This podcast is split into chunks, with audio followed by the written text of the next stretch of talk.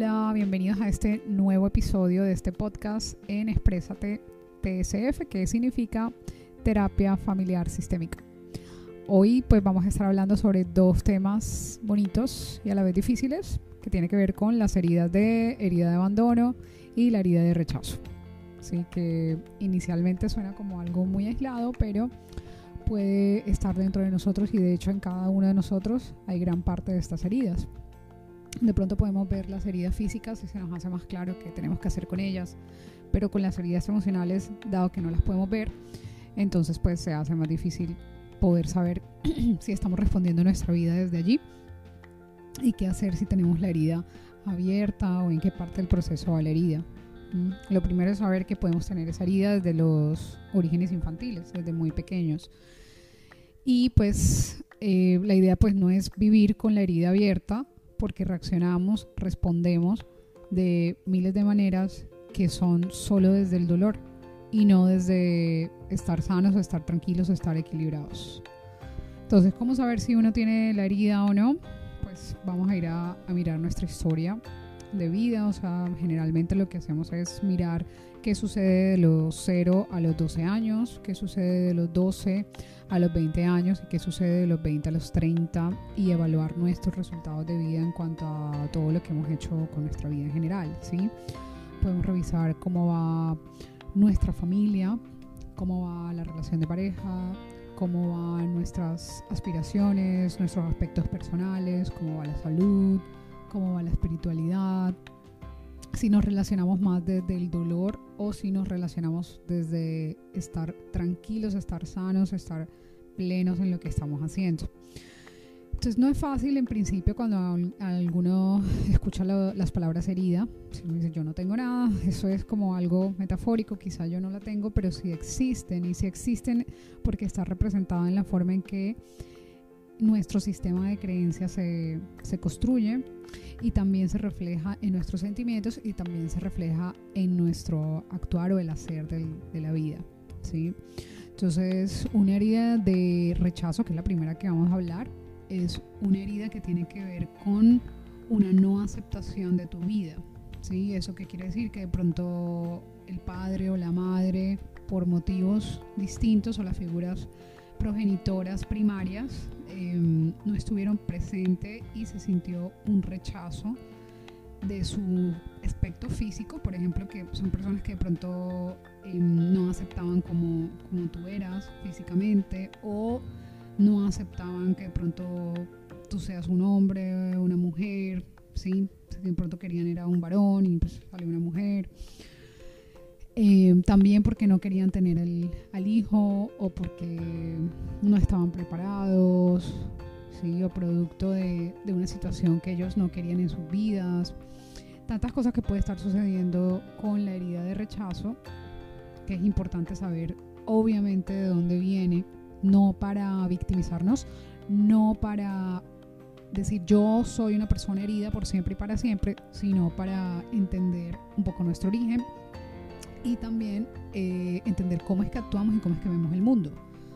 ¿ya? Entonces es más fácil decir yo no tengo de pronto ninguna herida, yo no me quiero ver, pero resulta que sucede algo cuando nosotros no queremos ver y es que nos volvemos inconscientes. ¿sí? Actuamos de forma inconsciente, elegimos trabajos que no nos gustan, las parejas que no son las más apropiadas, em, elegimos realidades que no son las que nosotras hemos soñado para nosotros.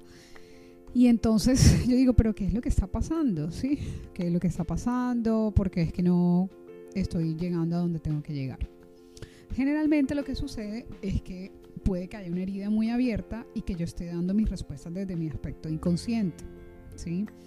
Entonces yo no elijo la pareja que es porque siento que no merezco o no elijo el trabajo que es porque yo siento que no voy a poder lograrlo. Eh, en general lo que tenemos que hacer es a entender la herida. Tenemos que revisar nuestro origen, si fue de parte de madre, si fue de parte de padre, si fue en el transcurrir de tus primeros años de pronto en la escuela, que a veces pues los padres hacen su mayor esfuerzo, pero también de pronto en la escuela viviste un poco de bullying, eh, por alguna razón, algún factor diferencial y quedaste con, con esto impregnado dentro de ti.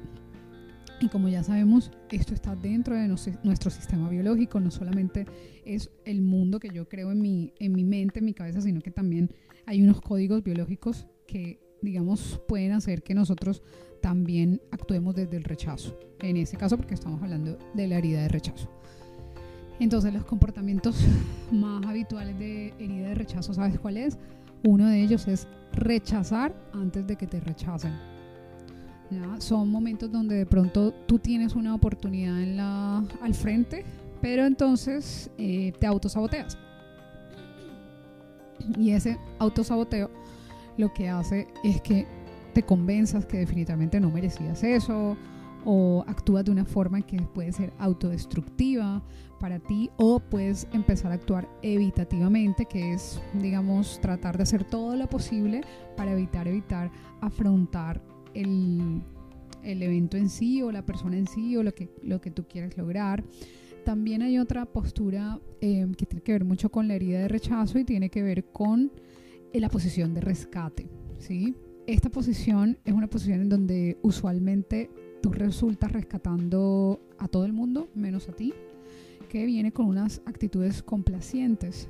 Si de pronto eh, en tu casa le voy a dar un ejemplo, no, no tienen con quién pues como cuidar a un bebé y de pronto tú dices, no, pues yo me sacrifico y de pronto en el fondo tú querías utilizar tu tiempo en otra cosa y no lo hiciste porque de por sí ya está esa postura de, de rescatista. ¿ya? Eh, eso no quiere decir que no podamos colaborar, que no podamos ser como, sí, ayudar al otro, sino que hay que entender realmente las posiciones en las cuales de pronto nosotros nos movemos de forma inconsciente y quizás tú no entiendas que mm, querías emplear ese día en otra cosa y sientas una molestia o sientas un malestar, pero no lo entiendes porque estás asumiendo de entrada esa postura rescatista. ¿Ya? Entonces es muy importante que, que lo tengamos en cuenta porque detrás de esas posturas rescatistas lo que se está buscando es un aprecio, porque en el fondo piensas que no eres valorado, ¿sí? O que tienes que ganarte el afecto, que tienes que ser apreciado por los demás. Eh, y eso es una parte difícil porque obviamente en nuestra parte de nuestra naturaleza queremos ayudar, queremos servir, queremos, digamos, tender la mano. Pero también antes que cualquier cosa tenemos que revisar nuestra necesidad primaria, o sea, qué necesito yo en este día, qué necesito yo en este ciclo de mi vida, a los 20, a los 15, qué estoy necesitando, qué es lo que grita mi, mi alma, qué es lo que quiero hacer para evitar actuar de estas maneras. Entonces eh, es muy importante que nuestras necesidades, uno, salgan, que salgan también nuestras ideas y se verbalicen, si no solamente pensarlo, sino decirlo, poder comunicarlo. Es importante que te valores. Entonces suena, suena mm, muy bonito de esta manera y muchas personas me dicen, María José, es que yo se supone que me tengo que valorar, pero no lo hago. Eh, vamos a mirar atrás. ¿Sí? Para, para poder entender por qué no lo haces, vamos a mirar atrás, sin juzgar a padres, sin juzgar a madres, simplemente como un observador que mira cómo es que ha llegado a tener los resultados que tiene. ¿sí? La mirada compasiva es muy importante dentro de nuestro proceso de sanación personal. Y por otro lado, tenemos el tema de la herida de abandono. ¿sí? La herida de abandono es muy fuerte y está marcada por personas que en nuestra vida que fueron que fueron y que son muy importantes, no pudieron suplirnos esa compañía, ese apoyo, ese reconocimiento y no estaban presentes. ¿sí? Por alguna razón, no necesariamente quiere decir que tu papá sea una persona ausente o que tu mamá sea una persona ausente. A veces sí están contigo, pero tú no lo sientes. ¿sí? Entonces, muchas personas pueden sentir soledad y vacío y esta es una de las razones por las cuales las personas pueden identificar que tienen herida de abandono. ¿sí? Cuando hay mucho vacío, mucha soledad y muchas ganas de llorar. Porque en el fondo la persona está buscando ser protegida. ¿sí? Porque en el fondo la persona está buscando ser amada, ser reconocida, ser apoyada. Y en alguna fase de su vida, generalmente en los orígenes infantiles, en la niñez o en la adolescencia, no se suplió esto. Y como no se suplió, entonces la postura de abandono hace que yo a veces pueda aparecer y jugar roles de víctimas, ¿sí? que es a mí todo me pasa, me pasa, me hacen. Y lo primero que yo tengo que reconocer es que yo también tengo la oportunidad de ser víctima, porque hay cosas que nos suceden que no son agradables, pero también yo puedo ser responsable de lo que me está pasando y tomar acciones.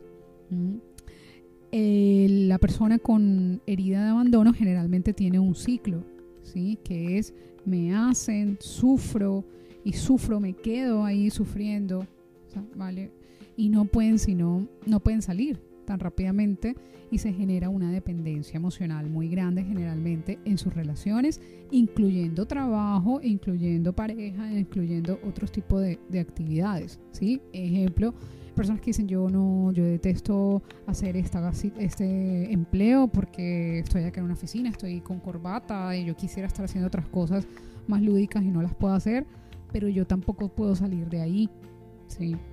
Entonces, ¿cómo se relaciona eso con la, con la postura de abandono? Porque te estás abandonando a ti mismo también. O sea, lo primero que debes hacer es escuchar tu necesidad de base. ¿Listo?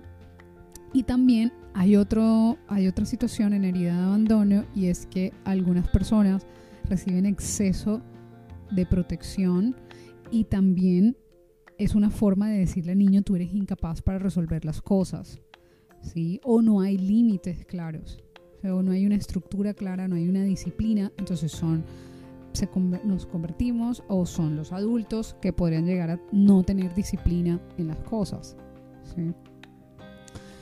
Y es adulto que no tiene disciplina, entonces ya no come a las horas que son, eh, deja las, las, actividades tiradas, eh, va dos veces al gimnasio y no vuelve más, no se compromete, o sea, dice una cosa pero no es congruente con su sentir y con su hacer.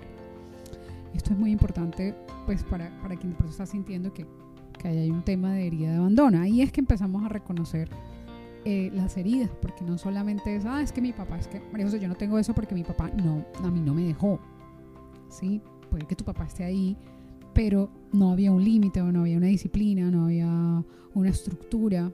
Y también sucede del lado contrario, porque son varias las caras de las heridas del abandono, que es una persona que se vuelve autoexigente, ¿cierto? Y que además de eso es tan independiente, ¿cierto? Que de alguna manera no, no pide ayuda, ¿sí? Porque aprendió a resolver todas las cosas por sí mismo. Son esas personas que son bastante autodidactas, ¿sí? Y que lo resuelven por sí mismo, pero ¿qué sucede? Que ante el pedido de una ayuda sienten que no pueden expresar vulnerabilidad, ¿sí? Que es difícil decir, oye, ven acá, no sé hacerlo, tú puedes ayudarme, tú puedes hacer esto, porque sienten que lo han tenido que hacer toda la vida solo.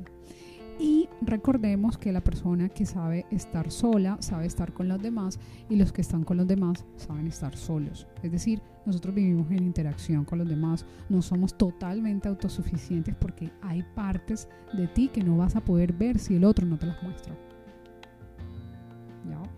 Entonces, eh, todo eso hace parte de las heridas de abandono. ¿Cómo sanar la herida de abandono? Pues entonces es primero atender nuestra necesidad, segundo empezar a permitirnos ser adultos responsables de nosotros mismos, eso no quiere decir autosuficientes que están en una isla por allá que no conversan con nadie porque él todo lo puede o ella todo lo puede, es saber que hay un momento para tener la oportunidad de que te tiendan la mano, pero también tú sabes que tú eres gestor y responsable de tu vida. Y así dejamos y estamos en el proceso toda la vida de dejar de ser esos niños heridos para ser esos adultos que, nos, que ya tenemos disciplina, que ya tenemos estructura, que resolvemos por nosotros mismos mm, y que no solamente la parte económica, ¿sí? que es la parte que también nos eh, a veces es difícil, sino también la parte de eh, la emotividad, ¿cierto? Que yo también me cuido, yo también me protejo, yo también sé cuándo poner los límites, yo también sé que necesito y quedarme, necesito un descanso, necesito eh, decirle a esta persona que no, ¿cierto? Necesito pedirle que me respete, necesito de alguna manera comprar o comer cosas más saludables, necesito hacer ejercicio, porque si no lo estás haciendo tú, pues nadie más lo va a hacer por ti, ¿sí? Que es uno de los aprendizajes. Eh, a veces no hay nadie que nos guíe Pero eso no quiere decir que no puedas alzar la mano y decir, oye, necesito ayuda con esto y con esto. Para eso están los mentores de vida también, que son personas a las cuales nosotros admiramos y que podemos decir, sabes que enséñame de economía, enséñame de psicología, enséñame de, cómo ser una madre, enséñame cómo ser una, un buen trabajador. Eh, también podemos preguntar, o sea, eso no, no te va a hacer menos porque, porque tú tengas que preguntar, eso al contrario te enriquece. Entonces son muchas las maneras de, de sanar y pues por hoy solamente quería conversarles y compartirles un poco de estas dos heridas. Esperamos también sus comentarios en Instagram. Esperamos que este, este podcast sea de gran utilidad y que nos pueda servir a todos en el proceso, en el camino que estamos de sanación. Un abrazo y que tengan todos una linda tarde.